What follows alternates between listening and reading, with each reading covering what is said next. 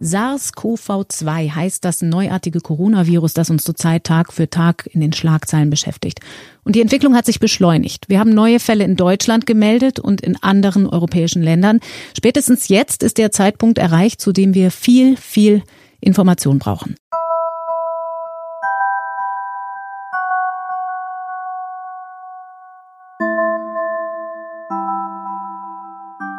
Am 26. Februar 2020 begann so die erste Folge eines Podcasts von NDR Info, der in den darauf folgenden zwei Jahren zu einem unerwartet zentralen Orientierungsmedium für viele, viele Menschen in Deutschland wurde. Durch den Podcast und die Stimmen der beiden Virologinnen Christian Drosten und Sandra Ziesek erfuhren wir immer mehr Details über die alles bestimmende Katastrophe, die über uns alle hereingebrochen war. Neben den beiden Expertinnen wurde vielen von uns auch eine andere Stimme sehr schnell vertraut. Meine heutige Gästin ist Wissenschaftsjournalistin, Moderatorin und eine zentrale Macherin des Coronavirus-Updates. Zu Gast ist Corinna Hennig. Herzlich willkommen zu den Elementarfragen. Ich bin Nikolaus Seemack.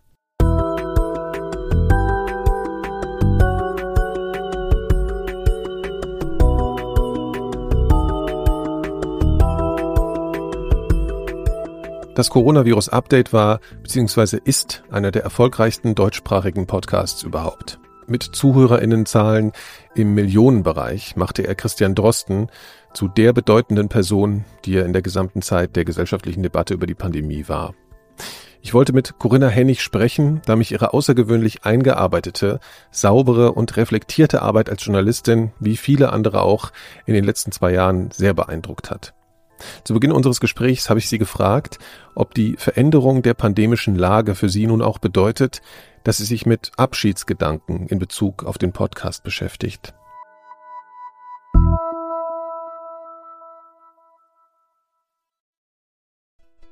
Bevor unser Gespräch hier losgeht, noch ein persönliches Wort von mir. Wenn euch die Elementarfragen gefallen, überlegt doch mal, ob ihr mich und meine Arbeit unterstützen wollt. Gerade in unseren unsicheren Zeiten ist die Finanzierung dieses Formats nicht einfach und ihr alle könntet dabei helfen, dass hier regelmäßiger neue Episoden erscheinen. Überlegt doch mal, ob ihr nicht eine Mitgliedschaft im Club Elementarfragen oder bei Elementarfragen Plus bei Apple Podcasts abschließen möchtet. Ihr bekommt in beiden Angeboten dieselben Dinge, nämlich zusätzliche Bonusfolgen, alle regulären Folgen früher und alles werbefrei. Ihr helft mir wirklich dabei, ein besseres Angebot zu machen und euch eben mehr zum Hören zu produzieren. Schaut doch mal in die Shownotes zu dieser Folge oder geht auf club.4000herz.de. Dort sind alle Infos und Links, die euch zu den jeweiligen Angeboten führen.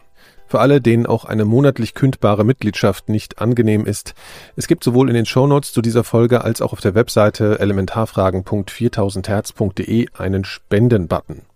Vielleicht mögt ihr ja einfach mal da draufklicken. Im Namen von uns allen bei 4000 Hertz und von mir persönlich Schon mal allerherzlichsten Dank, auch einfach fürs Zuhören. Und jetzt zurück zu meiner Frage an Corinna Hennig und ihren Abschiedsgefühlen bezüglich des Coronavirus-Updates. Naja, doch ein bisschen, weil die beiden Gesprächspartner ja nicht mehr regelmäßig dabei sind. Was wir im Moment dann noch machen, wir nennen es Sonderfolgen, weil das ja so auf zwei Personen eigentlich festgelegt war. Und das machen wir im Moment noch, auch noch in dem gleichen Rhythmus wie bisher. Jetzt werden wir es zum Sommer hin ein bisschen ausdünnen. Und das fühlt sich schon anders an. Manches ist ein bisschen anstrengender, weil man die Gäste nicht so gut kennt. Aber was wir natürlich ein bisschen merken, diese wahnsinnige Aufmerksamkeit, die hat schon so ein bisschen nachgelassen. Und ich habe jetzt an mir festgestellt, jenseits von Stress und viel Aufwand war das eigentlich das, was am anstrengendsten war. Also da muss man auch, ich muss halt viel auf Twitter sein zur Recherche, weil sich da die Wissenschaftler äh, und Wissenschaftlerinnen so viel austauschen. Und dann stolpert man ja doch wieder über das, was einem da so reingespült okay. wird. Und das äh, zehrt so ein bisschen. Ja, aber man könnte ja auch denken, dass diese große Aufmerksamkeit, die so ein bisschen, vielleicht ein bisschen unverhofft entstanden ist, äh, auch so ein totales Glücksmoment war irgendwie auch. Also ich kann das nur aus meiner eigenen Erfahrung äh, sagen, dieses Pandemia-Ding hat mich auch so ein bisschen durch die ganze mhm. äh, Zeit gerettet, ja, weil ich mhm. irgendwie das Gefühl hatte, ich mache irgendwie was von Bedeutung. Und das hat natürlich nicht ansatzweise die Bedeutung gehabt, wie was ihr gemacht habt. So Och, für die, naja, für die, für die Gesellschaft, für die deutsche Gesellschaft so. Also ist das nicht auch was, was, wo man das Gefühl hat, vielleicht geht einem da was verloren oder man muss irgendwie Ja, ich weiß, was du meinst. Ja, also um es von vorne anzufangen, ja, das war es auch auf jeden Fall. Es war natürlich ein, ein, Glücksgefühl so ein bisschen. Gerade in dieser Zeit, als dann alle zu Hause waren, hatte man das so, so das genau. Gefühl, wir sind die, die noch was machen können, ja. die was bewegen können. Und es war auch, am Anfang waren wir ja täglich und es war wahnsinnig anstrengend. Wir waren eigentlich nur zu zweit. Also es das heißt immer so das Team. Es gibt natürlich viele Leute, die drumherum dazugehören, aber die reine am Podcast selbst, das haben wir zu zweit gemacht. Und ich weiß, es gab so einen Abend, ähm, da war ich total fertig, weil wir auch mal die halben Nächte durchgearbeitet haben und habe dann so ein Glas Rotwein getrunken. Nach einem halben hatte ich schon richtig einen Sitzen und habe zu meinem Mann gesagt, ich glaube, ich kann nicht mehr. Ich sage, das muss jemand anders machen. Und wann neben war, mir stand, war das, denn so? also zu, das war irgendwie so nach einem halben Jahr oder so, also nach so ein paar Monaten die ersten. Also Monate. als es so eigentlich richtig losging, ja, dann, mit der Aufmerksamkeit. Genau, als die Zahlen auch richtig nochmal höher mhm. gingen. Und dann stand aber neben mir mein Laptop aufgeklappt und dann macht es plötzlich Bing und es kam eine Nachricht und mir haben relativ viele Leute, obwohl wir ja ein extra Postfach hatten, auch an mein Postfach gemailt und da stand Betreff, Sie sind super. Und ich war sofort, ich hab, war, ich bin so leicht zu haben, ne? Ich habe dann sofort gesagt, okay, ich mache weiter.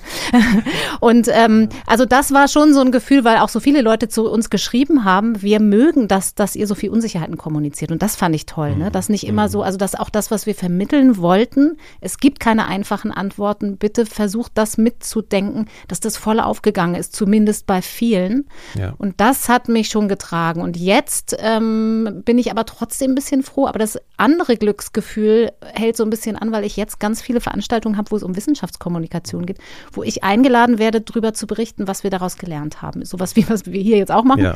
Und teilweise aber auch dann irgendwie an Unis mit Studierendengruppen und so. Und das ist echt toll. Das ist dann jetzt auch oft ja wieder in Präsenz. Da mhm. kann man sich auch hinterher austauschen. Und das ist ein Glücksgefühl, dass wir irgendwas tun können, nicht nur jetzt für die Leute in der Pandemie. Mhm sondern auch für diese ganze Wissenschaftskommunikation, weil das auch so spannend ist, was da alles so passiert. Ja, ich wollte auch nochmal über Wissenschaftskommunikation, Wissenschaftsjournalismus, so mhm. diese ganze Vermengung irgendwie sprechen. Ähm, aber das ist für dich jetzt schon, dass du das Gefühl hast, okay, es hat sich jetzt was verändert und es nimmt so ein bisschen ab. Ich meine, das könnte natürlich auch noch mal ein bisschen anders werden, je nachdem, wie es mhm. im, im, Herbst so wird. Also ich, ich wollte jetzt mal ein bisschen am Anfang anfangen, weil ich denke total oft an diese ähm, an diesen Beginn dieser ganzen Situation zurück. Wie, wie ist denn überhaupt der Moment entstanden oder wie war denn die, die Situation, dass ihr dachtet, wir machen da jetzt mal was dazu, wir machen diesen Podcast? Ich habe mir immer mal vorgenommen, mir das genaue Datum zu merken und vergessen dann immer wieder, ich glaube, es war ja Ende Februar, als es in Deutschland losging. Ja. Also da gab es ja diese Fälle bei dem Autozulieferer. Das war aber eine geschlossene Kette. Da gab es eine Kollegin aus China, die angereist war und die offenbar schon Symptome hatte. Ähm, da konnte man genau sagen, wo das herkam. Und dann irgendwann gab es in, ich glaube, Baden-Württemberg und Nordrhein-Westfalen unabhängig davon Fälle. Und dann war klar, jetzt ist das irgendwie, jetzt fängt es an, sich hier zu verbreiten. Und die Idee für den Podcast hatte ein kluger Mensch bei uns, Norbert Grundei heißt der, der ähm, der Chef der Jungen Welle damals war und, und vor allem auch der Leiter unseres, wie würde man sagen, Think Tank, also so ein Audiolab, die so Audiostrategie sich überlegen, die sich neue Podcasts ausdenken, Konzepte prüfen und so. Und der war aber auch generell ist der so sehr dicht an Informationen dran und hat auf viele Talkshows geguckt und der hatte die Idee. Und schönerweise, das sage ich immer so gern, weil ich es wirklich gut fand, sonst ist ja gerne mal so, dass ein Chef eine Idee hat und sagt, so macht mal. Und Norbert hat selber an Christian Drosten geschrieben mhm. und hat, glaube ich, so wie er mir gesagt hat, hatte auch nicht viel Hoffnung also die Idee war schon Kombin äh, in mit Kombination Drosten, mit Drosten. Ja. Okay. Mhm. ja, ja, also wir kannten Drosten jetzt nicht persönlich, aber so aus der Wahrnehmung, weil der bei SARS 1 ja schon eine Rolle gespielt ja. hat und wir wussten auch, dass es jemand ist, der sein Wissen gerne teilt. Und Norbert hatte ihn aber dann noch so ein bisschen in Interviews zusätzlich noch beobachtet und hat gesagt, mir fällt schon auch auf, dass der sehr gut erklären kann und ähm, hat das dann mal versucht. Und die Grundidee war am Anfang jeden Tag 10 bis 15 Minuten. Mhm. Du grinst schon, ich musste jetzt mittlerweile auch sagen, 10 bis 15 niedlich. Nach 10 ja. Minuten haben wir uns gerade aufgewärmt so. Ähm, aber ja, und wir dachten, täglich ist schon auch ganz schön frech. Aber Christian Drosten hat Das war gleich die Anfrage. Wollen wir jeden Tag genau. sprechen? Mhm. Und er hat aber sehr, sehr schnell geantwortet. Ähm, so ein bisschen so, wie ich es mittlerweile weiß, dass es seine Art ist. Ich glaube, relativ grußlos. Ja, können wir machen. wir können direkt anfangen, so ungefähr. Ähm, und dann hat Norbert uns das quasi serviert. Also ich, ich als Wissenschaftsredaktion beim, beim NDR Hörfunk war dann die Ansprechpartnerin und meine Kollegin Katharina Marenholz, die sitzt im, mit in diesem Audiolab. Die macht eigentlich ganz andere Sachen, aber ich habe früher mit ihr zusammengearbeitet und die ist, kennt sich mit Podcasts wahnsinnig gut aus.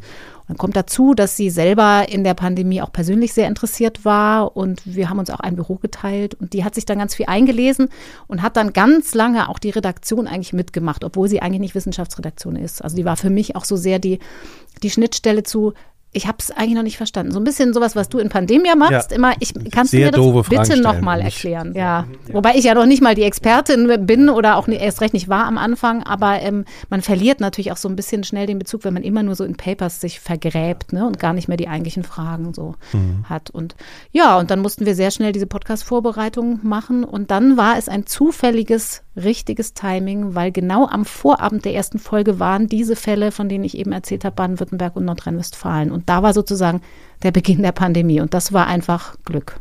Ja. Glückssache. Aber das, wie hast du das denn dann so erlebt mit dem, ich meine, wie hast du denn die, wie drängend hast du denn das Problem so wahrgenommen zu Beginn? Also erstens, wir haben ja noch nicht mal mit dem gerechnet, was wir da tun würden. Wir, das war uns ja, auch ja, gar nicht so bewusst. Ne? Wir haben eigentlich gar nichts. also ich habe gar nichts gedacht. Ich habe gedacht, okay, ich war auch, habe vorher nicht groß moderiert. Ich war Redakteurin, das drängte mich nicht so dahin. Aber ich habe so gedacht, okay, wir haben jetzt auch nicht wahnsinnig viele Leute, dann mache ich's wohl. So, Katharina hat gesagt, machst du und ich, ja, okay, dann mache ich's. Und wir dachten ja auch, dass das ganz kurz läuft. Aber es war schon so, dass uns klar wurde, es gibt Fragen und es gibt irgendwie so eine Lücke die wir vielleicht, wo wir uns auch ein bisschen in der Verantwortung gesehen haben als öffentlich-rechtliche. Also man hat das geahnt so ein bisschen, dass die es Dimension, die Dimension du? des Ganzen war so ansteigend. Ich muss gestehen, also das ist eine lustige Kombination. Ich bin eigentlich immer so ein Ja, ja, Ball flach halten. Ich erinnere mich auch damals bei der Schweinegrippe, habe ich immer gesagt. Also nicht, nicht so ein Verharmloser, sondern eher so, wird schon nicht so schlimm werden. Ich selber bin auch nicht so hypochondrisch veranlagt. Ich bin eher so der Typ abwarten, geht von selber weg und zur Not dann ein richtiges Medikament ja. rein, aber eben nicht sofort, auch nichts mit Kügelchen rummachen. So, naja, das würde wäre jetzt auch überraschend, glaube ich. Und Katharina zum Beispiel ist ganz anders. Also die ist immer so, die macht immer diese Emojis, kann man jetzt so schlecht sehen im Podcast, ne? aber alle kennen dieses Diese Katastrophen-Emojis, genau. ja. Und das war, glaube ich, eine ganz gute Kombination für nicht zu aufgeregt da reinstarten, aber schon alert sein so. Und ähm, ja, aber also das, wenn, wenn man einfach nur ein paar Wochen vorausgedacht hätte und uns hätte jemand gesagt, ihr redet da ultra kompliziertes Zeug und ganz, ganz viele Leute wollen das hören und hören auch lange zu und machen das immer wieder an und fangen an zu nerven, wenn ihr dann anfangt, nicht oft genug zu kommen. Puh, das hätten wir im Leben nicht, ich hätte es nicht geglaubt, auf keinen Fall. Ja klar, ich meine, das ist auch was, worüber ich noch später nochmal sprechen wollte, über dieses, ähm, dass man vorher wahrscheinlich gedacht hat, dass man das Publikum bloß nicht überfordern soll. Das ist ja sowieso mhm. oft mal so eine Haltung irgendwie dass sich das ja jetzt absolut bewiesen hat, dass das das Gegenteil der Fall ist, in bestimmten Situationen wahrscheinlich auch. Und welche das sein können, da können wir ja nochmal drüber reden. Mhm. Aber der Begriff Zeitenwende ist ja jetzt gerade so ein bisschen belastet. Wie habt ihr das denn so wahrgenommen? Das, klar, das, das begann dann so aber wie war denn die Stimmung so im Team und auch wie war die Kommunikation mit Christian Drosten in Bezug auf die Ernsthaftigkeit, auf die Dimension nochmal des Problems im Verlauf der Produktion? Das war ja nicht so, okay, es geht jetzt hier los, das kommt hierher, aber es war, man konnte, ich glaube, niemand konnte sich jetzt vorstellen, ähm, was das für das eigene Leben bedeutet, mm. was das, mhm. diese Dimensionen, also ich meine, die sind ja so eingesickert, aber ihr habt euch ja sozusagen die ganze Zeit damit beschäftigt mm. und das muss ja auch mal Thema gewesen sein. Ne? Also wird das irgendwie die Welt verändern? Ich weiß noch, Entschuldigung, ich rede jetzt ein bisschen lang, aber ich habe mit Lauterbach gesprochen und der meinte, das wäre eben an einem bestimmten Abend dann auf einmal klar geworden, das wird die Welt verändern. Mhm. Und ich weiß nicht, ob diese Statements jetzt intern auch bei Christian Drosten euch gegenüber so gefallen sind, aber das ist ja erstmal was, was man sich nicht vorstellt. Mhm. Na, ich glaube, hm, das ist jetzt ein bisschen schwierig, weil ich jetzt natürlich auch das so detailliert von ihm nicht weiß. Aber er hat schon auch noch relativ lange, ich weiß, dass wir am Anfang noch so im Podcast so Themen hatten, wie natürlich kann man noch einkaufen gehen. Ich weiß, dass ich ihn irgendwann ja, mal gefragt habe. Ich habe auf dem Weg hierher jemanden gesehen mit Maske auf dem Fahrrad ich glaube, ich habe sogar gesagt, der hat da so rein und raus geatmet. Ich fand das komplett bizarr. Also ich, in meiner Wahrnehmung war er schon jemand, der gerade so in der ersten Phase gesagt hat, das muss man sehr ernst nehmen. Aber ich glaube, die Hoffnung war größer, dass da genug passieren würde, dass man das eindämmen würde. Und das sah ja auch am Anfang danach aus. Also am Anfang hat ja Deutschland da sehr, sehr gut abgeschnitten so. Und die Leute haben alle viel mehr mitgemacht. Es gab viel mehr Compliance, wie man sagen würde. Und ähm, deswegen haben wir das gar nicht so auf der Metaebene behandelt. Und man muss auch sagen, es war wirklich echt kurzatmig dadurch, dass es jeden Tag war. Dann gab es noch Viele Erkenntnisse waren ja noch nicht sicher. Man wusste noch gar nicht, an welchen Fäden man ziehen musste. Und deswegen mhm. waren, also ich auch, aber auch die ganzen Wissenschaftler ja auf diesen Preprint-Servern unterwegs. Und es war ein Wust. Also ich weiß, Christian Drosten und ich, wir machen, haben dann irgendwann Vorgespräche natürlich gemacht, länger telefoniert, als der Rhythmus irgendwie ausgedünnt wurde zum Beispiel. Aber als es noch täglich war, da haben wir manchmal abends um eins, halb zwei Sachen hin und her gemailt. Und tendenziell auch so, dass ich gesagt habe, ich habe hier was entdeckt und er so, oh ja, zeig, so okay, also ungefähr. Also es ist nicht so gewesen, dass du jetzt die, ne, dieses klassische Experteninterview, wo mhm. du dich die ganze Zeit vorbereitest und dann gibst hier Aufnahme und Schluss und Tschüss. So, so war das überhaupt nicht. Na, in der Aufnahme schon. Ja, ja, aber ja. jetzt in der Kommunikation, in also der im Kommunikation, Kontakt. nee. Ja. Also ich habe ich hab für mich als Journalistin eigentlich daraus gelernt und das habe ich dann auch in einem anderen Podcast, wo ich jetzt auch ab und zu mal Host war und auch in den Sonderfolgen gemerkt, das ist, glaube ich, auch was, was viele dann wiederum nicht gut finden an unserem Podcast, weil man so kontroverse Politiker-Interviews vielleicht mehr gelernt hat. Journalisten müssen immer mhm. kontrovers mhm. sein. Ne? Das mhm. ist aber nicht das Gleiche wie keine Distanz haben, aus meiner Sicht. Ähm, aber was wir eigentlich gemacht haben am Ende, und das fand ich sehr angenehm, gerade mit Wissenschaftlern, war eigentlich eine kollaborative Vorbereitung. Und ich fand es sehr angenehm. Also, dass ich zum Beispiel gesagt habe, ich habe hier eine Studie gelesen, macht es das Sinn, dass wir die ranziehen, weil also selbst Wissenschaftsjournalisten, selbst jemand wie Kai, Kai mhm. Schmidt, ja. würde ja, sich ja wahrscheinlich auch nie anmaßen, alleine im Alleingang, auch wenn sie begutachtet ist, eine Studie zu beurteilen. Der würde ja immer Fachleute fragen, wie mhm. schätzt ihr das ein? Und es gibt ja auch in Journals veröffentlichte Studien, die sind trotzdem vielleicht aus irgendeinem Grund nicht besonders gut so. Und ähm, das heißt, das habe ich gemacht und umgekehrt war es dann eben so, dass Christian Rosten und später Sandra Ziesek mir gesagt haben, auf welche Studien sie sich beziehen würden. Dann konnte ich die lesen das ist als Fehlerkontrolle natürlich wichtig, weil es war auch keine Zeit, dass man das denen hinterher nochmal vorlegt oder so, damit ich mithören konnte, da hast ja. du dich versprochen. Und auch natürlich, um diese Übersetzungsarbeit leisten zu können und vielleicht auch mal zu sagen, das ist mir aufgefallen, das Folgende. Also wir haben dann wirklich, aber das zunehmend, das war am Anfang sehr viel kurzatmiger, eben mehr auf Zuruf, aber später war es richtig so, dass ich dann diese gesamten Paper mal alle gelesen habe und dann habe ich mich um den Ablauf gekümmert. Es war deswegen trotzdem nicht alles abgesprochen. Mhm. Also die Fragen waren nie abgesprochen, aber ja. so die Themen. Und, ja. ähm, und dann kam von beiden Seiten immer noch ein bisschen was. Aber auch so ein bisschen die Stoßrichtung, damit gegenseitig klar wird, in welche Richtung es irgendwie so ein bisschen gehen soll. Ne? Genau. Ja.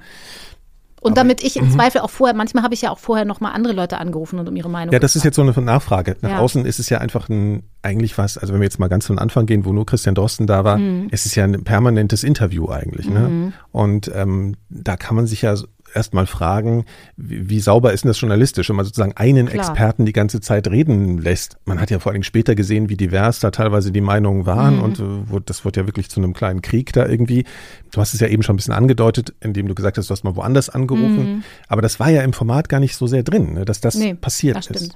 Ja, das hätte man vielleicht machen können, um mhm. uns so ein bisschen zu schützen. Ich glaube, die Leute, ja. die das regelmäßig gehört haben, die haben uns da gar nichts unterstellt, dass das zu wenig passiert. Also ich finde die Frage total berechtigt und auch super wichtig. Und mhm. ich würde normalerweise auch sagen, ähm, selbst wenn es um ein wissenschaftliches Thema geht, es wäre schon besser, wenn man das auf mehr Schultern verteilen würde. In der Krise ging es aber nicht. Also es mhm. ging von den Abläufen her nicht gut. Dann, was wäre das für ein Rechercheaufwand gewesen, ständig jemanden zu finden, von dem man auch erstmal checken muss, wie gut kann der das erklären, ja, weil das ja, immer klar, super klar. kompliziert ist. Und Christian Drosten war nun mal the one and only expert. So, also der, der am dichtesten dran war an dieser Art von Coronaviren mit seinem Team.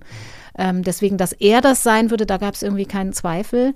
Aber ich glaube, so ein bisschen musste man das aus Krisengründen in Kauf nehmen. Was wir halt versucht haben, ist so oft wie möglich sichtbar zu machen, ähm, wo, wo Unsicherheiten bestehen. Wo er hat das ja auch oft kommuniziert und Sandra Zizek dann auch.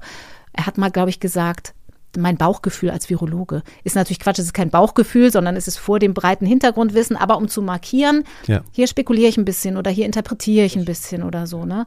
Das war das mir. Das ein großer Grund, weshalb er eigentlich so viel Ansehen in der Bevölkerung genau. bekommen hat. Nee, und das ist auch vertrauensbildend. Ne? Also ich finde das ganz wichtig in Wissenschaftskommunikation. Mhm. Und dann, was ich eben gesagt habe, ähm, das war am Anfang ehrlicherweise nicht so oft, da war gar keine Zeit. Aber ähm, später habe ich dann schon öfter mal jemanden angerufen, gerade wenn es Studien waren, die jetzt nicht streng virologisch waren, sondern so epidemiologisch das gehört zwar mit zu seiner Expertise dazu und bei Sandra Zizek auch, aber trotzdem mal einen Modellierer dazu zu fragen oder einen Immunologen zu einer immunologischen Sache, das habe ich schon gemacht und ähm, meine Kollegin auch, glaube ich, soweit ich weiß.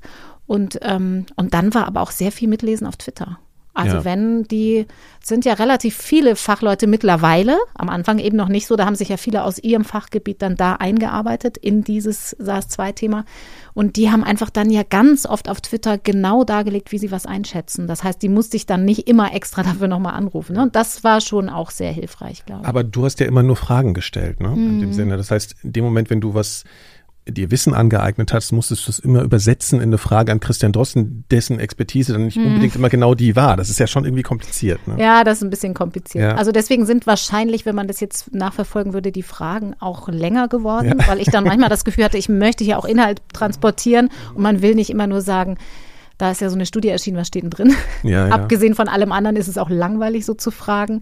Ähm, aber das ging dann irgendwann und ich hatte auch das Gefühl, weil es ja teil, größtenteils um die Vermittlung von von Erkenntnisstand ging, dass das ganz gut ist, wenn das so ein bisschen doppelt passiert. Also wenn ich schon mal was vorweggenommen habe oder auf was hingewiesen und erst dann aufgegriffen hat oder sie, so dass das einfach noch mal deutlicher wird und deutlicher hängen bleibt. Aber das ist auch am Anfang zufällig entstanden und ich glaube erst während ich es gemacht habe, habe ich gedacht, oh, das ist glaube ich ganz gut ja, so und habe es dann bewusst dass eingesetzt. Dass das mal immer wiederholt wird. Mhm. Ja. Inwiefern mit der mit der mit dem Zuwachs der Bedeutung eigentlich und der Reichweite dieses Formats, inwiefern sind denn so strategische Momente eingeflossen oder wie, wie konnte man die sich vom Hals halten, beziehungsweise wie habt ihr darüber gesprochen? Das heißt, äh, zu belegen, was sagen wir der Bevölkerung eigentlich? Ich kann mich wirklich noch jetzt an einen, an einen Satz von Christian Drosten erinnern.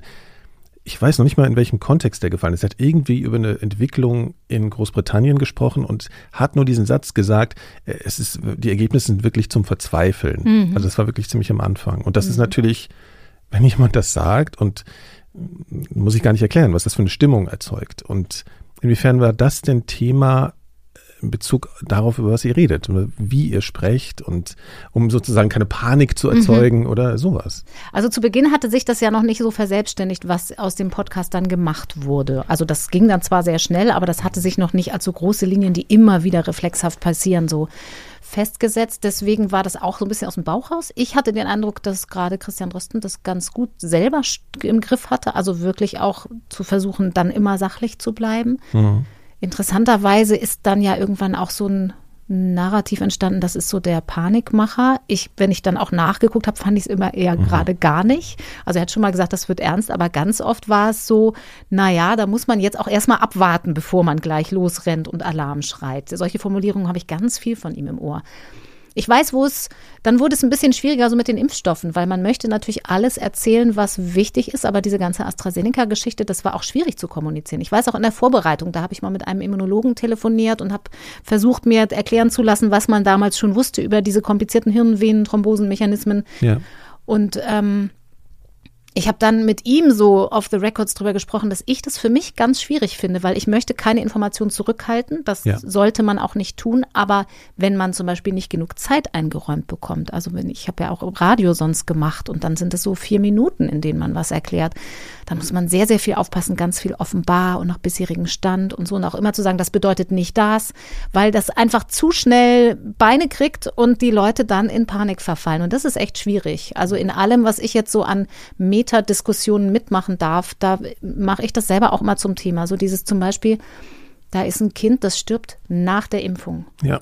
Was machst du damit? Wie schnell haust du diese Nachricht raus? Wenn du sie nicht äh, transportierst, weil das belegt ist, dass das Kind gestorben ist und so, und das Gesundheitsamt vielleicht noch sagt, es könnte einen Zusammenhang geben, dann kannst du es nicht zurückhalten. Dann würden zu Recht die Leute sagen, äh, wie seid ihr denn drauf? Aber du kannst es fast nicht mehr einfangen, wenn sich dann rausstellt, nee, es gab einfach wirklich keinen ja. ursächlichen Zusammenhang. Ja. Das ist echt schwierig. Und da haben wir schon sehr viel, viel drüber reflektiert. Ich weiß, Sandra Ziesek hat irgendwann mal so einen Satz gesagt, so nebenbei, der für so eine Internistin und Virologin, glaube ich, gar nicht so spektakulär ist, hat sie so, das Virus wandert ins Gehirn.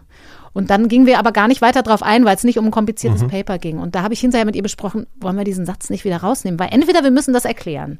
Mittlerweile wissen wir, das sind so neurologische Auswirkungen ja, ja, und Geruch und Geschmack. Ziemlich furchtbar, ja. Fürchterlich. Ist, ja. Und wir haben es dann wann anders ausführlicher aufgegriffen, aber so, so, so eine Aufmerksamkeit hatten wir dann irgendwann schon. Mhm. Wie oft habt ihr denn so Aufnahmen eigentlich unterbrochen? Das frage ich nur aus, eigener, aus eigenem Interesse, weil das bei uns relativ häufig passiert. Also, weil man hört das ja so linear. Wie war das? Ist das wirklich so ein bisschen live on tape gewesen meistens? Ja, ja, also okay. für das, was du wahrscheinlich jetzt meinst, ich kenne das eben auch aus meinen anderen Podcast-Aufnahmen, wo wir wirklich auch wahnsinnig viel unterbrechen. Also mit, mit ähm, lustigerweise, das hat ja, weil wir immer remote verbunden waren, ähm, hat das, hatte das mehr technische Gründe. Also mit Christian Drosten mussten wir öfter unterbrechen, weil die Leitung plötzlich abriss nach Berlin sorry. Nach Frankfurt, super. ähm, hängt wahrscheinlich auch mit dem ko konkreten Ort ab, in dem man da sitzt. Ja, ne? Aber ja, ähm, ja. und aus inhaltlichen Gründen, wenn dann nur so kurz, so, da habe ich jetzt den Faden verloren oder ich frage mal anders so. Oder mal kurz, eine Antwort war komisch und dann gleich beschlossen, ach, das nehmen wir hinterher wieder raus. Aber das war viel mehr live on tape, als man mhm. das kennt. Aber dafür haben wir mehr geputzt, als man es vielleicht bei anderen Podcasts tut, weil natürlich Ähm, Putzen, ne, also man schneidet Äs raus. Genau, so ja. Schmatzer, so. Mhm. Und eben auch, wenn jemand sich zu doll verhaspelt, weil wenn es ultra kompliziert ist, dann hilft es überhaupt nicht, wenn da so viel Gedöns drumherum ist. Habe ich selber beim Hören gemerkt. Ich kann mich dann nicht mehr konzentrieren dabei. Also ich finde es ein ziemlich einzigartiges Phänomen äh, in Bezug auf die Verantwortung auch, kann ich mir vorstellen, jetzt für dich. Also ich glaube nicht, dass du vorher jemals daran gedacht hast, dass mal sowas auf dir lastet. Würdest du sagen, dass du bist jemand, der das eher leicht wegsteckt oder also dieses Gefühl zu haben, ich rede hier jetzt eigentlich wirklich zur Bevölkerung oder habt ihr einfach oder hast du einfach versucht, das gar nicht so zu denken? Ich glaube, das Schöne ist ja, wenn man beim Radio ist oder im Podcast, so ein bisschen abstrakt bleibt es. Also jetzt auch, wir reden und ich gucke dich an. Ja. Und alle anderen sind unsichtbar. Sie sind ja auch jetzt während ja. der Aufnahme noch nicht da. Ja. Ähm, trotzdem, also dass ich es leicht nehme, würde ich nicht sagen. Also ich weiß, dass so im Vergleich zu dem, was, was die Wissenschaftler und Wissenschaftlerinnen erleben mussten in der Pandemie, war es bei mir relativ wenig. Aber ich habe auch Angriffe bekommen und ich weiß, dass äh, man sich daran erstmal gewöhnen musste. Also ich war am Anfang so, als die erste persönliche Mail kam, die wirklich so Kübel über mir ausgoss. Und es waren wirklich wenig. Ähm, da habe ich schon zwei Tage mit zu tun gehabt. Das war ich einfach nicht gewöhnt. Also kritisch durchaus, ne, aber böse so. Mhm. Ähm, und damit hast du auch nicht gerechnet eigentlich. Nee, nicht wirklich. Mhm. Also, und es fühlte sich auch komisch an, weil eben gleichzeitig so viel Dankbarkeit und Lob kam und so, ne?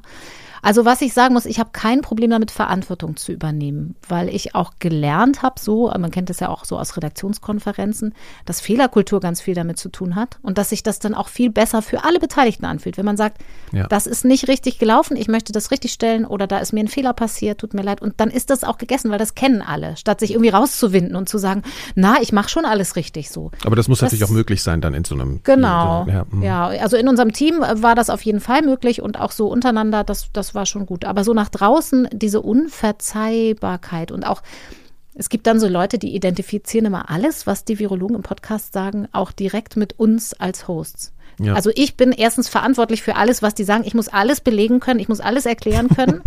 ähm, und gleichzeitig wollen die gleichen Leute gar nicht mal drüber nachdenken, dass ich vielleicht eben in der Vorbereitung auch andere Leute frage. Manche Fragen eben nicht stelle, andere stelle, die die Virologen vielleicht gar nicht hätten hören wollen. Ähm, und die, für die man dann nur Stichwortgeber ist. Und dann denke ich ja, dann entscheide ich mal, bin ich jetzt nur Stichwortgeberin oder bin ich eigentlich die Mitschuld ist an dem Lockdown so? Also. Ja.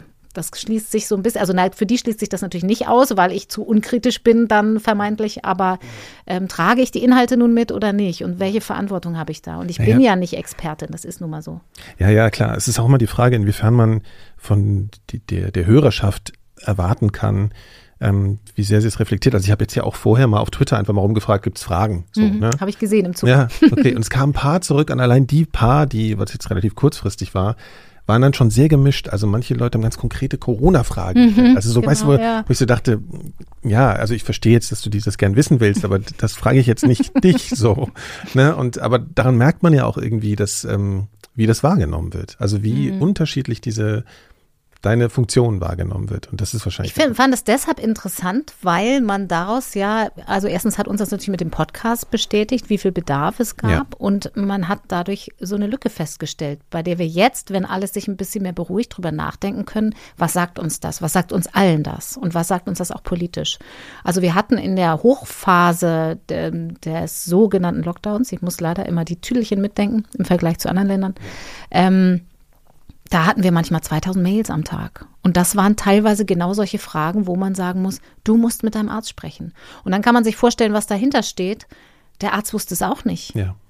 Und das ist dann natürlich schon ein Punkt, wo man sagt, Moment mal, da funktioniert hier in der Gesundheitskommunikation und in der politischen Kommunikation funktioniert was nicht. Ihr macht irgendwas nicht richtig. Klar, wir als öffentlich-rechtlicher fühlen uns dazu auch berufen, haben eine Aufgabe, aber wir sind nicht die Behörden. Und das ist so, also wir wurden konkrete medizinische Fragen gefragt und man hat uns viele politische, warum ist das so, warum macht man das nicht anders, wo wir sagen, ja, wir können die Frage auch stellen im Sinne von, wir können es thematisieren, aber wenn ihr eine Antwort darauf haben wollt, sind wir nicht die richtigen Ansprechpartner. Da wird man eigentlich auch wütend oder? So ein bisschen, ja. Mhm.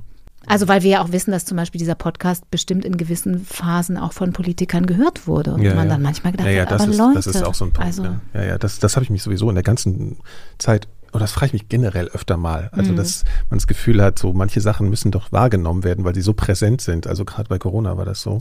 Wie bist denn du zum Wissenschaftsjournalismus eigentlich gekommen? also Neigung und Zufall.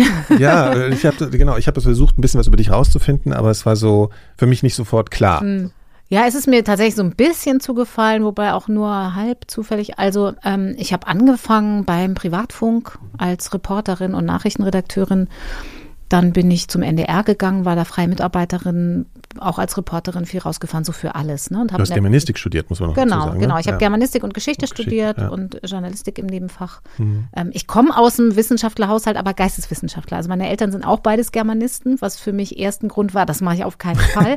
und dann hatte ich doch zu viel irgendwie Neigung und äh, ja, aber deswegen war ich nicht so völlig fern, auch so von Hochschulbetrieb und wie, wie mhm. denken Wissenschaftler und wie ist ihr Verhältnis zur Politik. Also so eine Frustration manchmal, Wissenschaftsförderung gegenüber, das kannte ich schon auch von zu Hause. Ja, und dann bin ich, war ich zur Hälfte in der Politik und zur anderen Hälfte in der Kulturredaktion, habe da Literatur gemacht, also eigentlich komplett andere Dinge, war aber immer so ein bisschen auch in politische Kommentare involviert und so. Und dann wurde irgendwann eine Stelle in der Wissenschaftsredaktion frei. Ich muss äh, dazu sagen, ich hatte ein paar Jahre vorher schon mal den Finger gehoben und dann hat eine andere Kollegin das bekommen und die ist dann weggegangen und dann haben sie mich gefragt. Und dann habe ich sofort Ja gesagt. Aber ich bin da eben so quer rein. Also ein richtiger, sage ich mal, richtiger Wissenschaftsjournalist, der hat idealerweise, wenn er Naturwissenschaften vor allen Dingen macht, das studiert.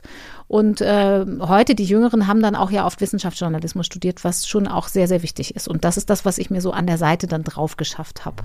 Wann hat das begonnen? Also wann hast du angefangen, dich damit wirklich, also mit den Methoden und so weiter, so wirklich zu beschäftigen? So richtig doll dann auch erst, als die Pandemie losging, weil ich vorher Redakteurin war. Ne? Also da habe ich zwar auch manchmal selber was gemacht, hatte aber viel mehr Bildungsthemen. Also ich habe mehr Schulthemen gemacht. Das war am Anfang noch eine Doppelredaktion Wissenschaft und Bildung, eben weil ich gesagt habe, das ist gar nicht, ich bin da gar nicht so drin. Und ähm, habe dann aber, also so Lebenswissenschaften haben mich schon interessiert und wir hatten aber eine gute Autorin, die das immer gemacht hat. Und dann habe ich, da, das war noch vor der Pandemie, habe ich oft, wenn sie Themen gemacht hat, daneben parallel mitgelesen und habe dann auch irgendwann mir Fachbücher zu Wissenschaftsjournalismus gekauft und mhm. gelesen und so, ne, um die Methoden mir drauf zu schaffen, die Suchtechniken, was für Server gibt's, was für Journals gibt's so. Aber Studien Training lesen. On the job so ein bisschen. Ja. Ne, so. ja. Aber Studien lesen, muss ich ehrlich sagen, habe ich, soweit man das lernen kann, als Laie erst in der Pandemie gelernt. Also mhm. einfach.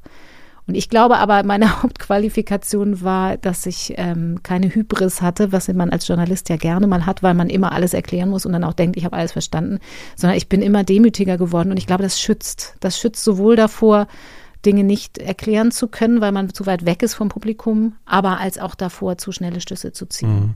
Aber dafür passt natürlich so eine Krisensituation, wo man sowieso immer Unsicherheiten ja. kommunizieren kann, das lernt man dann selber natürlich auch gleich mit. Ne? Ja. Jetzt ist mir auch wieder eingefallen, was ich vorhin fragen wollte. Jetzt hast du mir eigentlich das Stichwort gegeben, weil inwiefern ist dann eigentlich die akute Krise für dich ähm, die Notwendigkeit dafür, dass Publikum sich wirklich dann auch so reinfuchst. Ne? Also ich meine, das ist, das ist ja auch so ein Punkt, wenn man jetzt darüber nachdenkt, was kann man aus der ganzen Sache lernen. Also gerade den Schnellschluss vielleicht zieht, auch das Publikum verträgt schon einiges. Ähm, wenn aber die Not nicht so groß ist, mhm. dann ist vielleicht das Interesse auch nicht so da. Ne? Mhm. Also an komplexen Dingen. Und das, und ich meine, das berührt ja wieder Themen wie Klimawandel, wo mhm. wir so das mhm. Problem haben dieser Langsamkeit, ne, wo man sagen könnte, okay, wenn ihr vielleicht irgendwann mal gar kein Baum mehr wächst, vielleicht haben wir dann auch wieder einen erfolgreichen Podcast. Weißt du, was ich meine? Also das ist ja, ja was, ja, also das, da könnte man ja wirklich auch die falschen Schlüsse daraus ziehen, mhm. aus diesem speziellen Fall. Ja, aber ich glaube nicht die komplett falschen. Also du hast eben gesagt, das Publikum verträgt schon einiges würde ich sagen, trotzdem ja. ja. Weil wir ja auch gemerkt haben, ähm, gibt ja jetzt auch so einen Podcast-Boom in den letzten zwei, drei Jahren. Und da haben wir auch gemerkt, dass komplizierte Sachen auch gehen. Und zum Beispiel haben wir noch einen anderen Wissenschaftspodcast, den hatte ich vor der Pandemie schon konzipiert. Und dann kam die Pandemie und dann hatten wir keine Zeit, ihn umzusetzen. Den haben wir dann währenddessen umgesetzt, weil wir eben wussten, jetzt ist Interesse da auch an Wissenschaft. Die Synapsen? Ist das genau, ja. Synapsen, ist ein Wissenschaftspodcast Synapsen. Ja. Ganz anders als dieser, ähm, aber auch da geht es ja manchmal um komplizierte Themen, bisschen, bisschen äh, mehr für die Allgemeinheit aufbereitet. Aber, und da ist das Interesse auch total hoch. Und das, glaube ich, ist schon unabhängig von der Krise. Aber dass so viele Leute so lange an sowas dranbleiben und das dann manchmal wurde es ja auch sehr kompliziert. Also als am Anfang, jetzt kennen wir alle ein bisschen Mutationsprinzipien, Virusevolution, aber in der ersten. Zumindest denken wir, dass wir das ein bisschen. Genau. also zumindest wissen wir, welche Fragen man da stellen kann. Und ich weiß, in der ersten Folge, die wir ganz früh noch theoretisch dazu gemacht haben mit Christian Drosten, da habe ich so geschwitzt währenddessen. Okay, ich muss jetzt nochmal nachfragen und ich muss auch, muss, habe währenddessen auch manchmal dann nochmal Sachen nachgeguckt, also so Begriffe, um zu mhm. gucken, muss ich da was übersetzen und so. Ähm, da, das muss man sehr, sehr einschränken. Das ist garantiert nur in der Krise möglich. Aber da kann die Krise auch ein Motor sein für andere. Also ich glaube, für Wissenschaftsverständnis und Neugier darauf, weil ja auch die Wissenschaft selbst nicht ganz unschuldig daran ist, dass sie manchmal in der Nische bleibt. Also dass man kommunizieren sollte als Wissenschaftler. Ähm, mehr auch noch als jetzt. Das ist ja jetzt erst so ein großes Thema geworden in den letzten Jahren. Ähm, und das ist sicher was, was auch bleibt, glaube ich. Aber Klimakrise zum Beispiel ist ganz schwierig. Ich glaube aber auch deshalb, weil es eine Dauerkrise ist, weil es sich für alle anhört, same, same but different, 1,5 Grad, 2 Grad. Das ist ganz, ganz schwer, das zu vermitteln. Das ist ja auch so schwierig, weil die Leute es vielleicht jetzt schon nicht mehr hören können. Genau, das meine ich. Und zwar auch die Wohlmeinen. Also mir geht es ja, auch ja, manchmal genau. so. Ich bin jetzt nicht Klimafachjournalistin, aber natürlich ähm, bearbeite ich so Themen als Redakteurin und plane sie und so. Und ganz oft denke ich so, Boah, wenn wir jetzt nicht dann wieder über Forschungsbegeisterung, da funktioniert es vielleicht zumindest für manche, für eine ausgewählte Öffentlichkeit wieder ganz gut, dass wir dann äh, interessante Methoden, die Dinge zu modellieren oder sogar bis zum Climate äh, Geoengineering, mhm. so, so Sachen, ähm, wenn man darüber berichtet, dann wird es ja auch schon wieder spannend. Aber wenn du rein diese Krisenszenarien, die muss man ja immer weiter transportieren, die verändern sich ja auch leider immer noch mehr. Aber da merke ich selber ganz oft, wie ich aussteige und denke, ja, weiß ich schon. So, das ist irgendwie schade. Und da hat auch, glaube ich, noch keiner eine Idee gefunden, wie man jetzt zum Beispiel aus dieser Pandemie, aus dieser Corona-Krise und aus dem, wie gut das an die Leute zu bringen war, was man da übertragen und ableiten könnte. Das ist, glaube ich, bis ja, jetzt auch, noch nicht gelöst. Ja, und weil so ein Podcast, glaube ich, wenn wir jetzt von dem sprechen, auch so mehrere Ebenen hat. Also ich weiß auch, dass im Bekanntenkreis, es hatte auch so eine parasoziale Nummer, so nennt mhm. man das ja, ne? Also, dass ihr, gerade als das täglich war, also es war einmal das Fachliche und die Information und irgendwann war es wirklich einfach so, dass ihr so Teil des Arbeits, äh, des Alltags war. Mhm, das Lagerfeuer auch für manche, ja, ne? Total, total. Gehört, also, ja. ja. genau. Und ich weiß noch, also das ist ganz lustig, das habe ich vorhin den Gedanken gehabt, als ich hergekommen bin, dass ich habe ein paar Mal mit Leuten hier gesprochen, die deren Erzeugnisse ich schon sehr oft gehört habe. Mhm. Und ich bin jedes Mal, wenn ich mit ihnen gesprochen habe und sie hier auf dem Kopfhörer hatte, mhm. in diesen Hörermodus gefallen. Weißt du? Dann habe ich gedacht, das habe ich jetzt bestimmt auch wieder, wenn ich deine Stimme hier so höre. Also, was ich nur meine ist, und es gab ja dann auch dieses merkwürdige Fantum ne, mit Drosten-T-Shirts und alles. Ich glaube, das fand er ziemlich anstrengend mhm. auch. Ähm, also da kommen so viele Aspekte zusammen, die sozusagen das dann erzeugen können.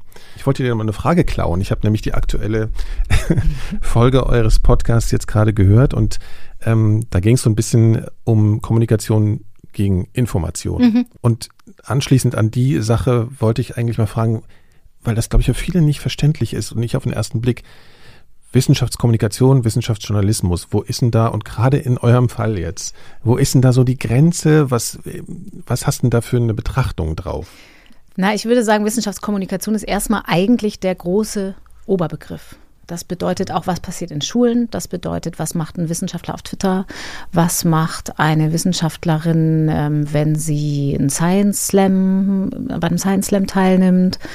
Ähm, all diese Dinge, die fürs breite Publikum passieren, bis hin zu tatsächlich auch, wo mal was plakatiert wird. Also auch die Impfkampagne war keine gute Wissenschaftskommunikation, aber wäre ja auch eine gewesen, zumindest Gesundheitskommunikation.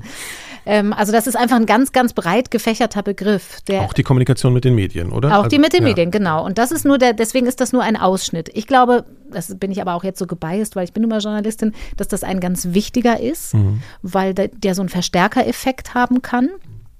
Aber ähm, es ist nur ein Teil davon. Und der unterscheidet sich von anderen Formen der Wissenschaftskommunikation dadurch, dass da interagiert wird. Und zwar nicht nur mehrfach interagiert, also nicht nur das Publikum mit dem kommunizierenden Wissenschaftler oder der Wissenschaftlerin, sondern ähm, da ist eben noch ein Vermittler dazwischen. Und das macht was. Also selbst in einem Interview, du hast ja eben gesagt, dass ich eigentlich nur Fragen stellen konnte. Und dann habe ich gesagt, ja, aber ich, die Fragen waren irgendwann nicht mehr nur noch bloße Fragen.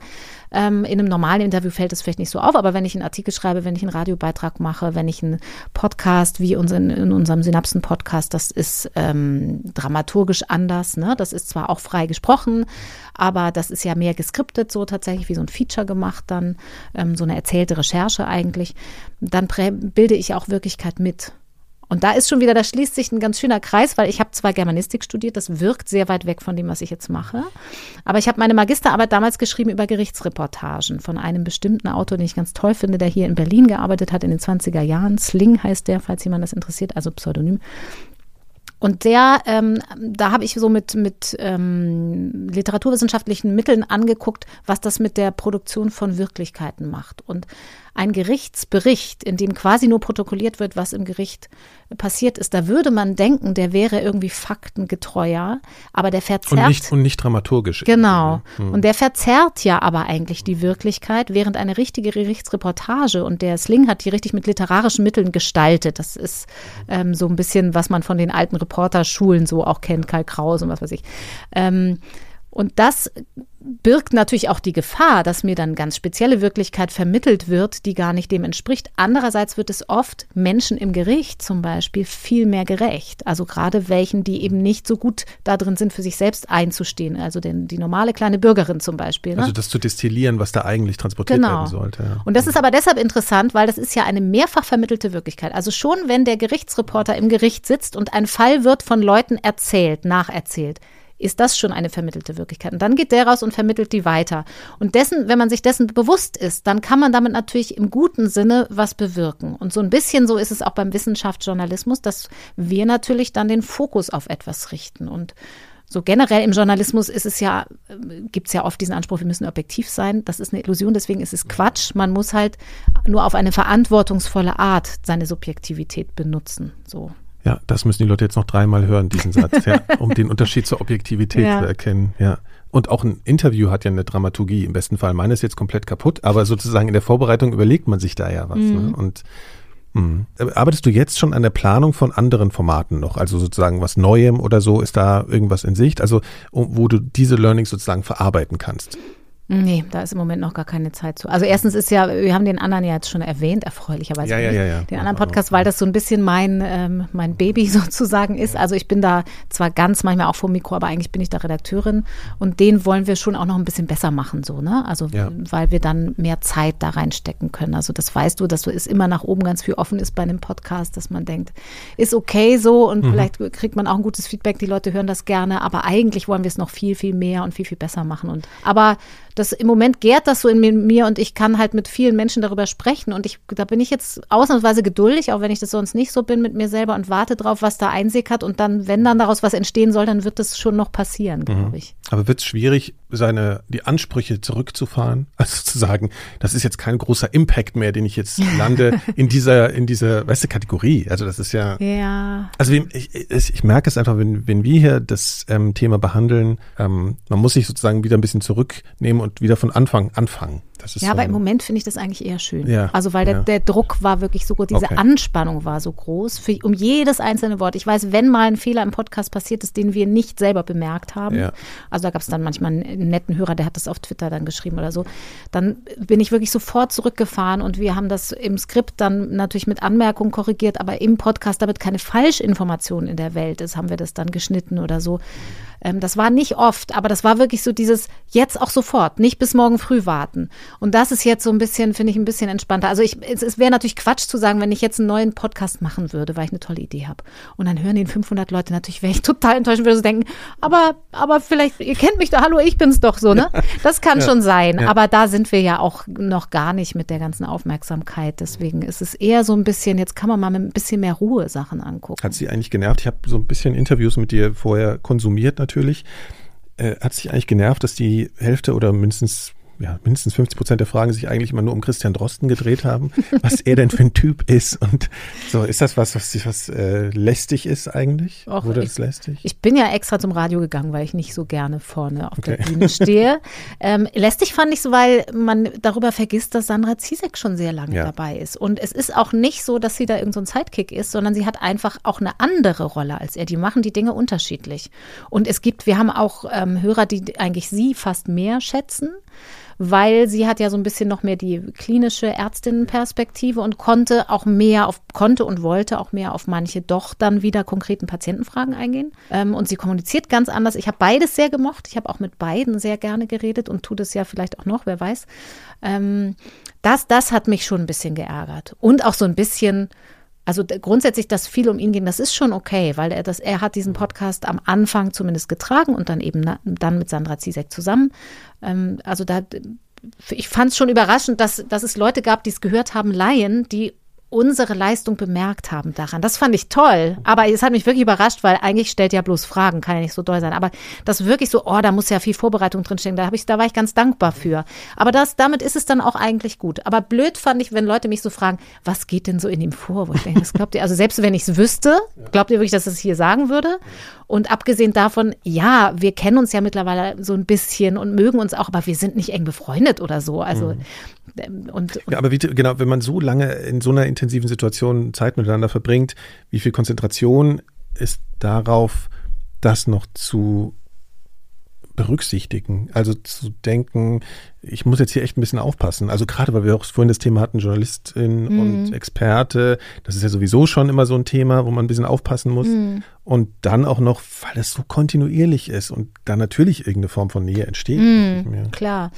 Ja, aber ich sehe es tatsächlich, wir haben ja Informationsvermittlung gemacht. Und wenn er sich, also gerade jetzt rede ich auch wieder nur über Christian Drosten, aber das ist ja auch das, worüber die Leute bei der Nähe irgendwie komischerweise bei Sandra Zizek und mir hinterfragt. Ist keiner so doll, wundert mich ein bisschen. Mhm. Obwohl ich mit ihr teilweise zwischen den Folgen viel mehr kommuniziert habe. So. Ich glaube, das liegt schon auch wahrscheinlich daran, dass es eine sehr lange Zeit er war alleine, ja. oder? Also es hieß ja dann irgendwann der Drosten-Podcast auch irgendwie. Ich glaube also so auch einfach, dass er es am Anfang war. Das ja, ist schon so, ne? Als mhm. es um so viele grundlegende politische Entscheidungen ging, die man dann ihm zugeschrieben hat. Und es ist vielleicht auch eine Art, wie, wie zurückhaltend man mit bestimmten ähm, Dingen ist. Also auch die viele Medienkritik, die hat, er hat Sandra Zizek ja viel zurückhaltender, wenn überhaupt, gemacht. Ne? Er schon viel mehr, weil er es auch mehr abbekommen hat.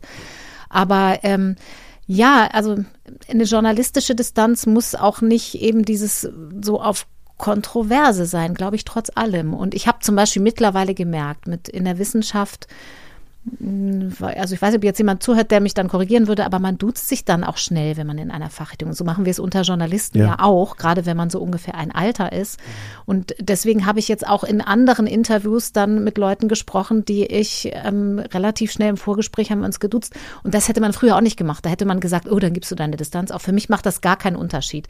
Die Distanz besteht, wenn dann in der Sache. Und das bedeutet, ich verlasse mich nicht nur auf das, was der mir sagt. Und da spielt es eben viel mehr in der Vorbereitung als im Gespräch selbst. Weil im Gespräch selbst weiß ich, wann ich nach etwas nicht frage oder warum ich eine Frage dann noch anders stelle. Aber wie gesagt, es ging ja primär um Informationsvermittlung und zum größten Teil zum allergrößten Teil ging es ja auch nur um Forschung von anderen. Ja, ja. Es gab diese berühmte Viruslaststudie und das war auch alles schwierig genug und da kann man im Nachhinein sicher auch Dinge dran kritisieren, auch von unserer Seite und auch Fehler finden. Aber ich weiß, dass öfter mal Leute, die dann so auf Preprint-Servern unterwegs waren, uns geschrieben haben, ah hier, Christian Drosten hat die und die Studie gemacht, könnt ihr das mal besprechen? Und ähm, meistens haben wir das gar nicht erst aufgegriffen. Und wenn ich ihn gefragt habe, dann hat er gesagt, das ist noch nicht begutachtet. Das wäre unanständig. Das kann, ich kann noch gar nicht sagen, ob das so stehen bleiben kann. Wir haben es nur in ja, gut, absoluten das, Krisenfällen das, ja, so gemacht. Das kann man ja eigentlich auch von ihm erwarten als Wissenschaftler, dass er genau. das dann so. Ne? Ja, aber das war so ein bisschen verloren gegangen in der Wahrnehmung. Und das ist ein ganz entscheidendes Ding. Ne? Wenn ich jetzt seine Forschung, wenn wir die da immer präsentiert hätten und eigentlich immer nur, dann wäre es Stichwortgeberei gewesen. Ja, ja. Aber Forschung per se hat ja auch erstmal kein politisches Interesse, anders als viele das denken. Also wenn ich halte die beiden Gesprächspartner wirklich für sehr ähm, seriös arbeitende, lautere, aufrechte Menschen. Und das heißt, wenn man losgeht und der Meinung ist, der Einschätzung ist, ein Beispiel von Christian Drosten, Kinder könnten genauso infektiös sein, könnten, ne? maybe as infectious war die Formulierung in ja. der berühmten Studie, ähm, wie Erwachsene. Und der macht dann noch eine und noch eine Replikationsstudie und stellt sich raus, nee, ich habe Unrecht gehabt. Dann würde der das sagen. Da bin ich fest von überzeugt. Was mussten die beiden denn von dir? Also habt ihr darüber gesprochen, was die beiden über die Medien lernen mussten? Also ich kann mich noch erinnern, dass es ersten Moment gab, ähm, als er dann relativ wütend das erste Mal darüber war und das auch im Podcast relativ deutlich gemacht hat, was jetzt gerade so in den Medien passiert. Und das, man hat auf einmal das Gefühl, es geht mir ja total auf die Nerven, das habe ich mhm. gar nicht erwartet. So, ne? Mhm. Ich könnte mir vorstellen, dass ihr da relativ viel im Hintergrund darüber gesprochen habt auch. Und war das ein Thema, wo, wo ihr gesagt habt, ey, das musst du aber auch irgendwie ein bisschen aushalten? Ich muss gestehen, ich habe es zum größten Teil, nicht ja. alles, aber ja. zum größten Teil habe ich es voll verstanden und geteilt. Also ich kannte diese Mechanismen natürlich, wobei ich mich trotzdem so ein bisschen, hat es mich auch überrascht, wie sehr dann so ein Posterboy draus gemacht wurde. Ähm, ich glaube, am Anfang, wenn da nicht so eine fiese Bildkampagne draus geworden hm, wäre, ja. hätte er das auch viel mehr mitgemacht. Also gerade Christian Drosten, Sandra Zizek ist ähm, fast noch zurückhaltender eigentlich als er, was das angeht. Also die sitzt ja auch in keinen Talkshows, weil sie es nicht möchte, einfach persönlich. Aber, also zum Beispiel am Anfang im Podcast hat Christian Drosten noch manchmal über seine Familie gesprochen, so ganz wenig. Aber er hat ein paar persönliche Sachen gesagt. Und ich hätte es auch gut gefunden, wenn man das hätte machen können, weil das schafft ja viel mehr Möglichkeiten, Dinge nachzuvollziehen. So, wir wissen, dass Personalisierung im Journalismus auch wichtig, ein wichtiges Prinzip sein kann, wenn man es nicht übertreibt. Ja. Und das hat durch Kampagnen, äh, durch richtig gezielte Kampagnen, ist das kaputt gemacht worden. Ich habe später gemerkt, manchmal habe ich es noch versucht, irgendwann habe ich aufgehört, persönlich zu fragen und habe dann stattdessen, nicht aus Geltungsdrang, sondern weil das Persönliche fand ich wichtig zum Nachvollziehen, habe ich dann manchmal mich so da reingeworfen. Also habe dann so von meinen Kindern geredet. Ja, stimmt, Hätte ich sonst auch nicht so viel mhm. gemacht, aber mhm. damit es wenigstens irgendwer tun kann, weil ich nicht so Zielscheibe war. Ähm, deswegen, also den größten Teil davon konnte ich verstehen und eigentlich, wenn wir darüber gesprochen haben, war es auch eher so ein gemeinsames, oh, das schon wieder und ja, mhm. weil es ging dann ja auch einfach nur um bestimmte Medien, die wir alle kennen und nicht um alle. Mhm. Und so ein bisschen, also ich weiß, die, ja, Gott, wenn man, wenn man eigentlich nicht äh, in privater Hinsicht eitel ist, sondern nur in wissenschaftlicher Sicht, dann findet man das natürlich schrecklich, wenn es immer hier Drosten-Shirts gibt und so. Aber es gab so ein, zwei Kabarett-Sachen, über die hat Christian Drosten dann auch gelacht, weil sie gut gemacht waren. Ja, er hat ja sogar in einer Sache mal mitgewirkt, vor gar nicht allzu lange Genau, ja. von Sarah Bosetti, ne? Ja. Das war, ja. Also deswegen, das ist ja nicht so, dass das völlig äh, fern sein musste. Aber mhm. klar, man kann darüber reden, hätte es so viel Medienkritik geben müssen und warum habe ich ihm da nicht widersprochen? Also Antwort, ich habe ihm oft nicht widersprochen, war sorry, ich fand es auch. Okay.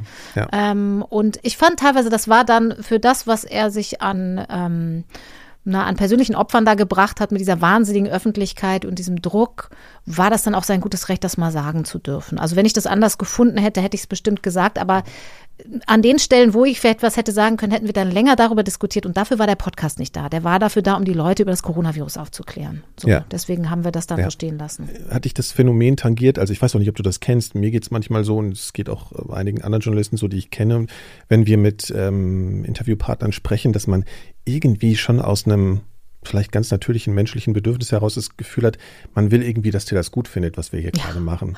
Weißt du? Also man will einem Interviewpartner gefallen, ja. man will, dass der rausgeht und sagt, boah, das war jetzt eigentlich schon das beste Interview, was hier gegeben, irgendwie sowas, ja. weißt du?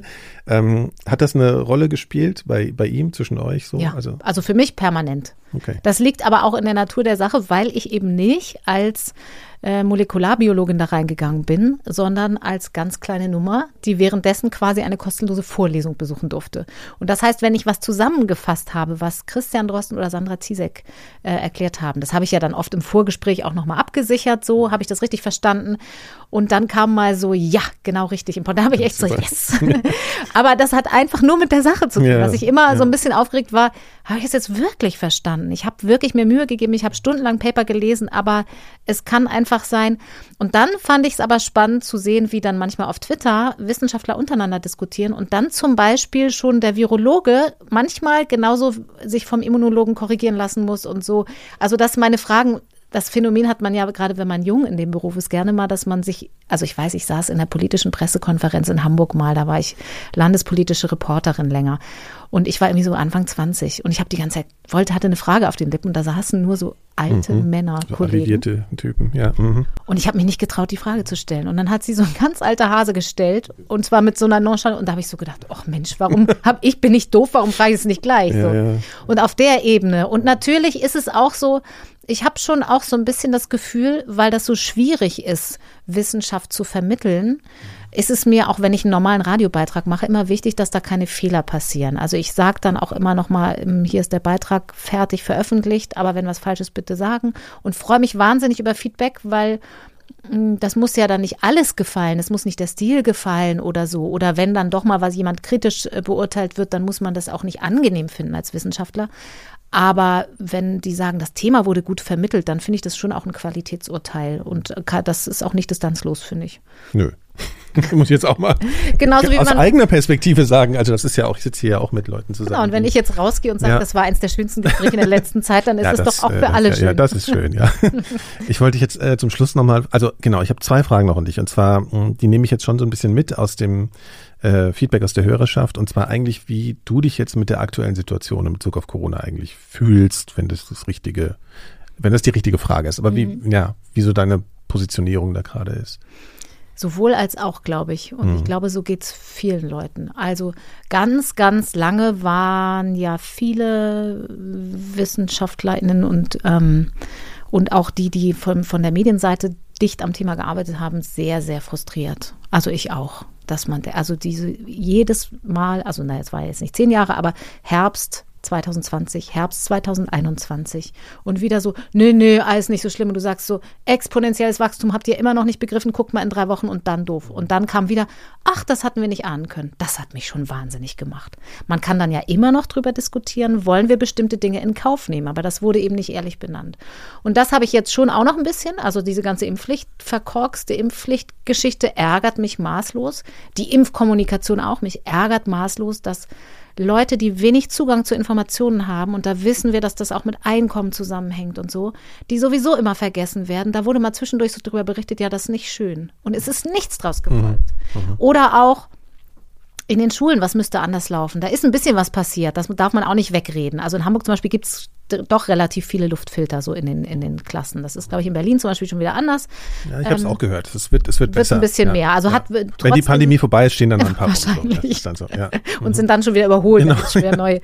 Ähm, so, aber mich erschreckt auch ein bisschen das am anderen Ende, weil man muss schon auch ehrlicherweise sagen, es ist eine andere Situation mit den Impfungen als vor einer Weile und es gibt auch Leute, die finden nicht mehr so richtig zurück ins normale Leben. Also ich spreche jetzt nur von denen, die nicht Vorerkrankungen haben, nur für sich persönlich. Also so, man sieht das am Beispiel Schule immer, ne? da gibt es mittlerweile echt zwei Lager. Jeder ist aus einem anderen Grund, wirft dem anderen vor, ein Kinderfeind zu sein. Ich bin mehr Lage Team Infektionsschutz natürlich als Team Masken runter. Äh, es kommt keine Bildung in die Kinder rein, wenn wir sie vor Infektionen schützen. Der Meinung bin ich nicht. Aber da gibt es schon auch Leute, die so ein bisschen den Eindruck vermitteln, wenn meine nicht vorerkrankten Kinder in die Schule gehen, das ist eigentlich also es gibt auf Twitter diesen Hashtag schwere Schuld, mhm. den auch Leute verbreiten, von denen ich viel halte, die ich lese. Also auch Laien oder auch so, äh, da gibt es auch so aus dem Kinder- und Jugendbereich, aus verschiedenen Bereichen Leute. Und ich finde das ganz fatal, weil es hilft gar nicht weiter, sich ständig gegenseitig Vorwürfe zu machen mhm. und auch wirklich nicht mal klar zu sagen, wenn ein Risiko sich verändert, dann ist es Quatsch, es wegzureden. Das darf nicht passieren. Aber wir müssen anfangen, damit pragmatisch umzugehen. Fußnote trotzdem, das, was jetzt passiert mit den Risikogruppen, finde ich ganz schlimm, weil ich finde nicht, man muss alle Maßnahmen wegmachen. Ganz ehrlich, die Masken, ist es so schlimm? Nein, überhaupt nicht. Wir waren in den Frühjahrsferien in Dänemark ähm, mit, mit der Familie und da waren ja schon alle Masken weg. Da hat man dann die Deutschen im Supermarkt immer an den Masken erkannt. Wir waren da. Untypisch. ja, wirklich. Nicht alle. Man hat auch welche gesehen, die so, wo du gesehen hast, ah, endlich darf ich. Und ähm, wir sind fünf Leute und vier von fünf waren schon genesen, relativ frisch. Mein ältester Sohn nicht. Und ich weiß, wir waren irgendwann morgens in einem Museum, da war kein Mensch. Und dann habe ich zu ihm gesagt, du kannst dir die Maske abnehmen, hier ist gerade keiner. Und dann guckte er mich an und sagte, Mama, es macht mir gar nichts aus. Und dann habe ich gedacht, genau. Es gibt einfach Dinge, die machen einem was aus. Wir möchten uns wieder begegnen. Man möchte vielleicht auch wieder Feste feiern. Das ist aber eher möglich, wenn wir es noch woanders runterhalten. Genauso wie mit der Impfkampagne. Und ich glaube schon, dass wir immer noch eine Verantwortung haben, Risikogruppen, weil es gibt welche, bei denen funktioniert die Impfung nicht gut, ähm, mitzuschützen, solange die Infektionszahlen noch hoch sind. Und dann kann ich nicht immer nur sagen, Krankenhäuser sind, sind nicht überlastet. Ja. Das hilft denen gar nichts, wenn sie einfach beim Rausgehen wirklich in Angst sein müssen. Wenn die irgendwann niedrig sind, dann muss man leider sagen, das ist mit Influenza, mit allem anderen auch. Da kann man nicht immer alle mit, für mit in Haftung nehmen. Aber das ist jetzt noch nicht erreicht, dieser Zustand. Und deswegen könnte man auch überlegen, was kann man zum Beispiel in den Schulen noch tun? Kann man vielleicht doch noch mehr Gruppenentzerrung machen? Also da gab es ja am Anfang wirklich viele, viele Ideen, die schon auch mit damit zu tun haben, dass man im Schulsystem was grundlegend anfassen muss. Und dann muss man da auch mal Geld reintun. Aber das kann man auch. Also man tut an anderer Stelle auch viel Geld rein. So, das ist der Punkt. Und der dritte Punkt, der mich schon auch ein bisschen besorgt macht, ist dieses, dass man immer sagt, na, die Krankenhäuser sind nicht mehr überlastet. Erstens, Intensivstationen, jetzt glaube ich, geht es sogar wieder ein bisschen hoch, so ein nachschleppender Effekt und so. Ähm, aber es hat sich erstens von den Intensivstationen in die Normalstationen verlagert. Und warum ist immer erst richtig schlimme Überlastung das, worüber wir reden? Vor allem die Leute, die da arbeiten, haben ja schon zwei Jahre Pandemie auf dem Buckel. Also da ist das, das noch lange nicht vorbei. Und das ist uns aber jetzt egal. Und das ist auch eine Frage von Solidarität. Ne? Das macht mir schon noch Sorgen. Ja, so das Gefühl, ich meine, jetzt äh, ist äh, der Krieg in der Ukraine und so, also es ist thematisch ein bisschen abgelöst worden, zumindest in dieser Hitzigkeit, die es mal hatte. Mhm. Und trotzdem würdest du da zustimmen, dass du das Gefühl hast, dass gerade jetzt gehen, wenn man jetzt das, das Ende der Pandemie oder wie lange das auch immer sein wird, dass sich das eigentlich immer noch weiter zerfasert, so die Positionen, die Lager. Also es ist, man könnte ja denken, weil der, weil der äh, Diskurs nicht mehr so aufgeheizt ist, beruhigt sich alles und die Leute finden wieder ein bisschen mhm. mehr zusammen. Ich habe aber eher das Gefühl, dass es überhaupt nicht so nee, ist. Also gerade was du jetzt auch erzählst in Bezug auf die Schulen, so, ja. dass es diese radikalen Positionen gibt, Leute, die nicht rausfinden, das kenne ich auch aus dem eigenen Bekanntenkreis so ein bisschen. Ja, dass sich ganz neue auch. Dinge, neue Lager bilden eigentlich dann wiederum. Ja, zumal dann ähm, womöglich ähm, eine, eins oder beide Lager auf ihre eigene Art das Gefühl haben, sie werden nicht gehört und darum müssen sie sich irgendwie noch mehr radikalisieren statt. Also das Phänomen haben wir auch auf Twitter, konnte ich das beobachten.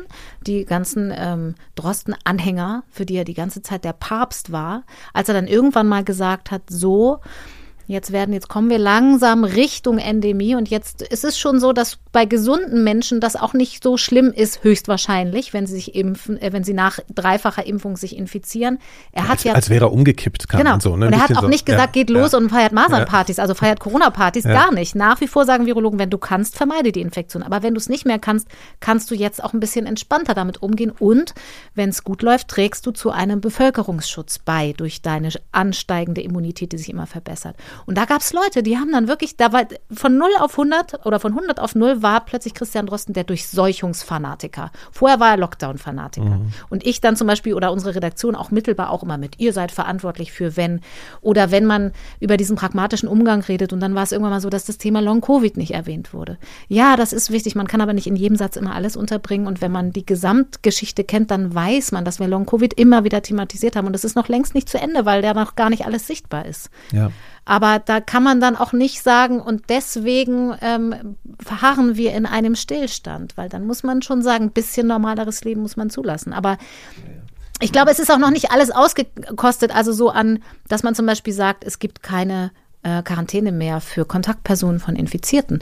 Vielleicht kann man ja aber sagen, aber es gibt zumindest Regeln, du darfst, musst nicht zu Hause bleiben, aber du musst eine Maske aufsetzen, wenn du in den Supermarkt gehst ja. und du darfst keine Partys besuchen. Und dann immer mit dem Totschlagsargument zu kommen, das kann man gar nicht überprüfen, das ist Quatsch, glaube ich, weil viele Leute sind froh, wenn sie ein bisschen Anhaltspunkt haben und nicht nur alles, ja, jetzt darf man es ja, dann mache ich so. Das macht, glaube ich, keinen Sinn. Und da denken wir immer nur schwarz-weiß und das stört. Ja, ich habe das auch mit dem Hintergrund gefragt, ähm, dass, dass so eine Situation, so eine gesellschaftliche Situation nicht einfach sich wieder zurückdreht und dann ist alles wieder wie vorher. Mhm. Das haben wir sowieso am Anfang alle schon gesagt, mhm. aber die Dimension dessen wird einem erst langsam bewusst. Ja, also dass da auch irgendwie Narben zurückbleiben, also im Zusammen funktionieren, im diese versteckten Gräben, die entstanden sind und die eben nicht einfach wieder zugehen danach, äh, sondern vielleicht irgendwie übrig bleiben in irgendeiner Form und dann vielleicht schnell wieder aufplatzen, wenn was Neues kommt oder ja. so. Also das fand ich so ein bisschen das Beängstigende so Empfindlichkeiten auch. Also ich ja, habe sogar auch im Freundeskreis erlebt und der ist relativ äh, geschlossen in dem Sinn, dass wir keine Corona-Leugner da drin haben. Es sind alle geimpft und so.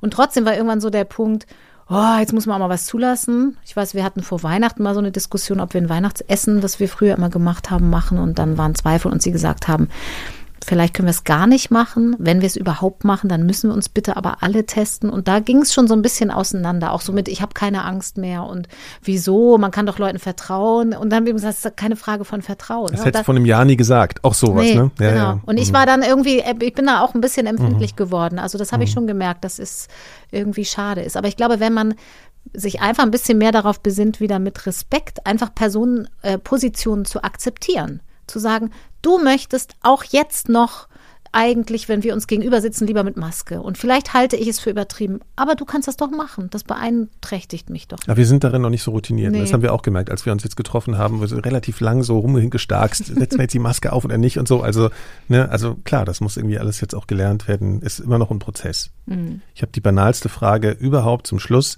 Erkennen dich Menschen an deiner Stimme? Wenig.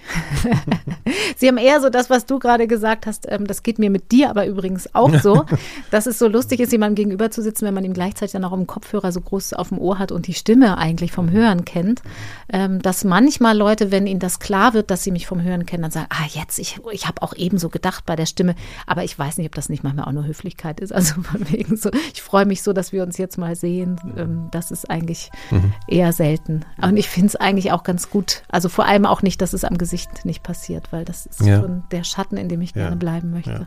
Sonst wäre ich zum Fernsehen gegangen und das möchte ich auf keinen Fall.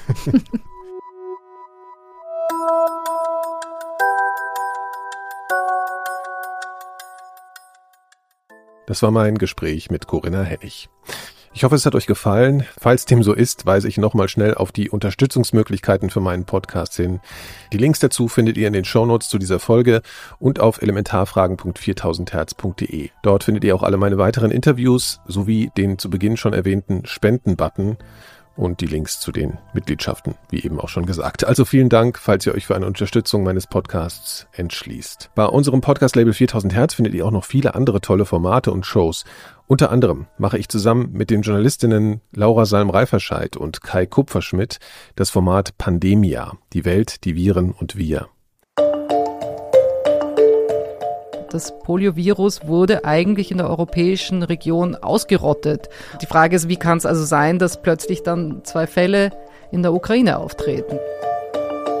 Im Grunde genommen geht es zurück auf eine wahnsinnig spannende Geschichte, auf einen Wettkampf zwischen zwei Forschern, die beide auf der Suche waren nach einem Impfstoff.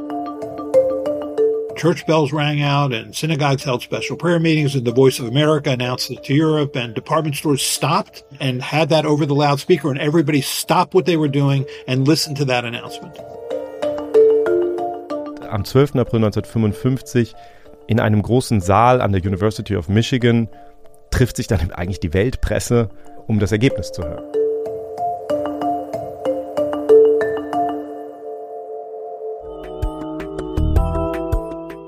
Alle Folgen von Pandemia findet ihr unter pandemia.4000herz.de und natürlich überall, wo es Podcasts gibt.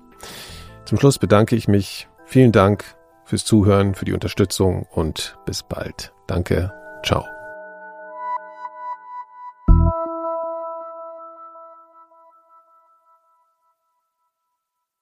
Eine Produktion von 4000 Hertz.